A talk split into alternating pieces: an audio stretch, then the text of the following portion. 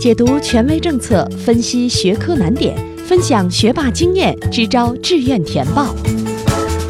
紧跟教学进度，贴近考生需求，高考冲刺三百六十度无死角有声宝典。宋小南工作室倾情奉献。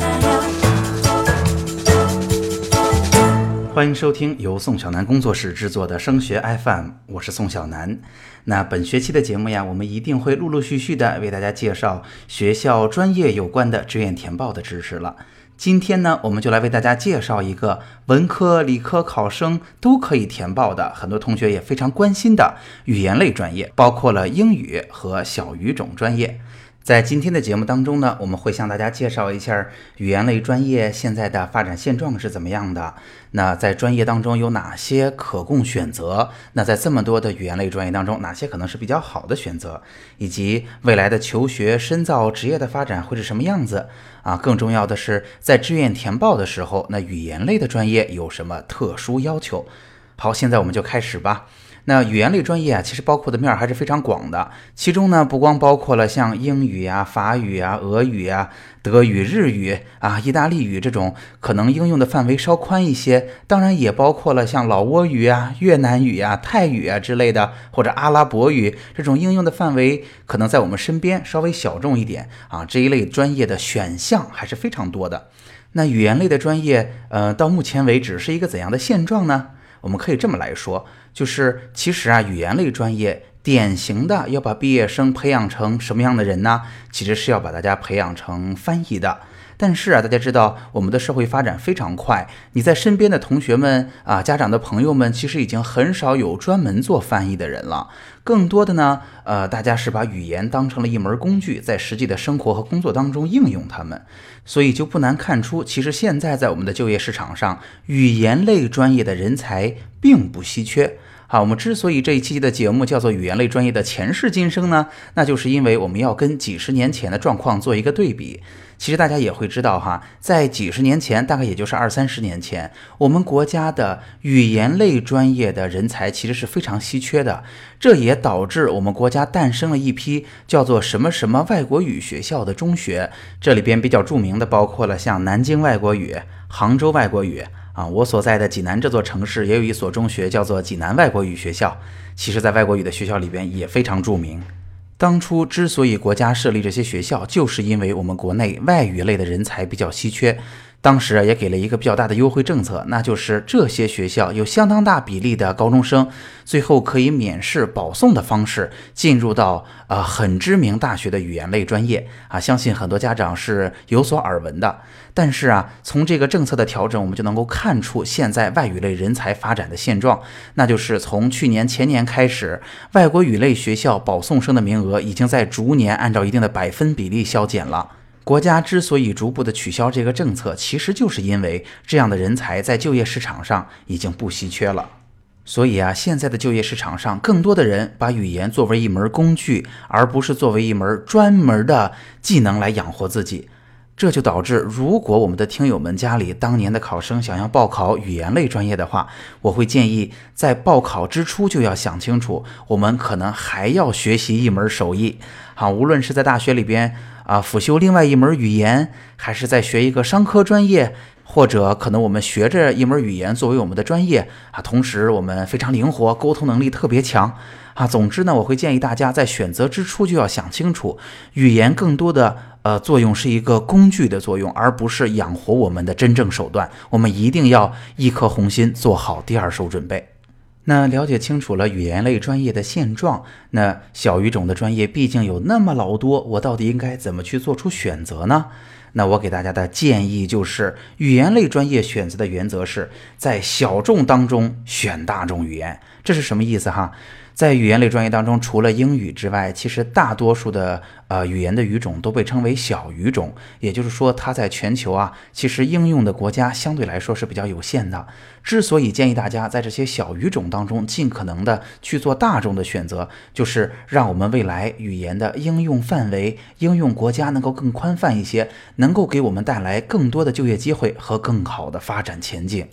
那举个例子哈，前两年我相信大家看到过一个这样的新闻，那就是呃，在北京的一所学校，有一个同学是学习意大利语的。他自己呢就是北京人，大家知道他可能很不愿意离开。啊，他成长的这座城市，而且这座城市其实发展也会非常好。但是当年在意大利语这些毕业生当中，整个北京他参加了一年的招聘会，竟然没有一个公司需要这样的人才。他最后只拿到了一个公司的录用通知，然而这个公司在广州。当时啊，这个新闻报道的就是，哎呀，他非常的纠结，他在选专业当中选择了一个过于小众的语言，导致真正在毕业之后，虽然他学习成绩非常优异，哈，语言水平也非常高，但是他很难找到能够让他的才华得到施展的岗位。那我们所说的小语种里边，相对比较大众的语言包括哪一些呢？啊，除了英语之外，还包括了像法语、德语、西班牙语、俄语、日语、韩语。啊，这些语种其实在未来的就业当中还是比较吃香的，应用范围比较广，大家可以作为参考哈。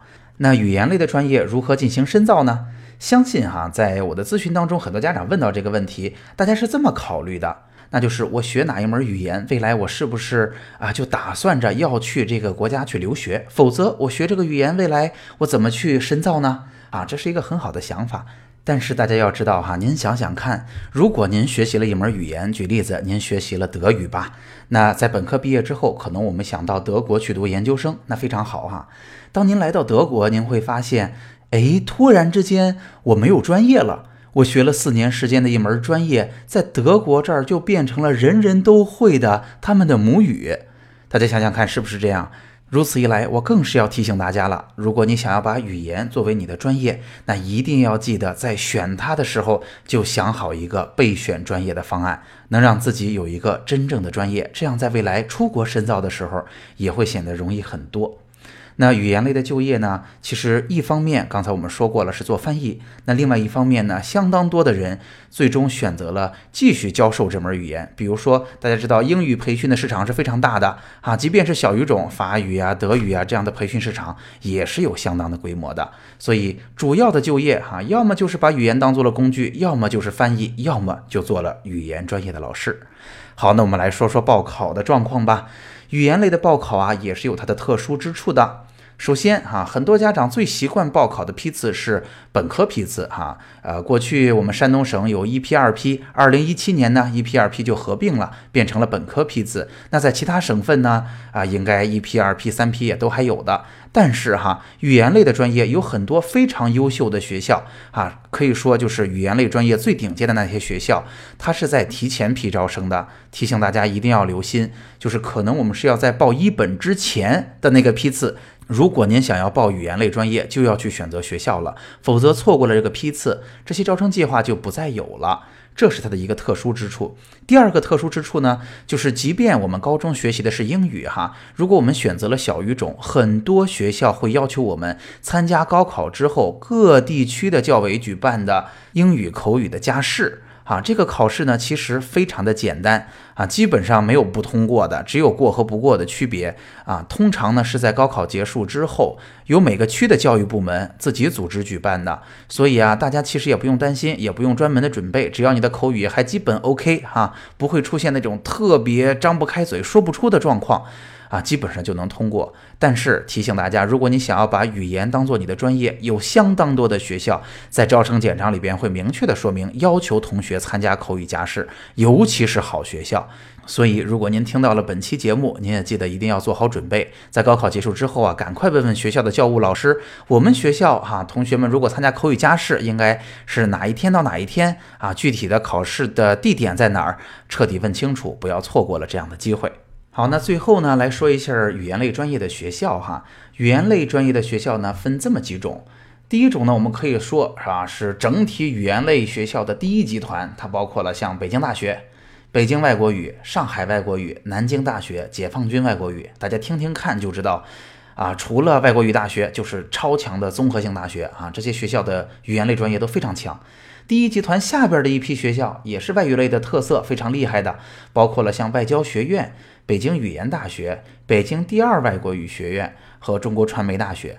除了刚才提到的我们两个层次，还有一些地方性的院校，其实也是非常非常出色的外国语学校。比如说广东外语外贸大学呀、天津外国语啊、大连外国语、西安外国语、四川外国语，这都是语言类专业超强的学校。那同时呢，大家知道小语种分了非常多的细分的专业，那某一些学校的个别专业其实是非常强的。我在这儿也给大家一个提醒，如果您想报，您对号入座就可以了。比如说英语特别强的学校，还有像复旦大学、厦门大学、中山大学、北京师范大学；德语特别强的还包括同济；法语特别强的还有武汉大学；西班牙语、阿拉伯语特别强的还有对外经济贸易大学；俄语特别强的呢，当然地理位置上大家就能够想到是黑龙江大学；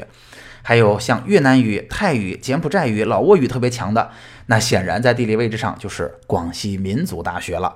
好，那今天的节目就到这儿了。在今天的节目当中啊，我们为大家分享了一下语言类专业现在在就业市场上并不稀缺，所以需要第二门手艺养活自己的现状。第二，选择专业的原则是在小语种当中尽可能做那些大众的选择。第三呢，我们说了就业和深造，提了大家为什么要学第二个专业，以及未来在就业当中，除了做翻译，可能做老师是最好的选择。第四，我们在报考的这个层面上，给大家讲了语言类专业可能在提前批要报，可能要参加英语口试，以及啊，我们语言类的专业特别优势的大学有哪些。那今天的节目就到这儿了。如果今天的节目帮到了您，欢迎您订阅我们的专辑，评论和转发我们的内容。升学 FM，让我们在孩子升学的道路上相互陪伴。我们下期见。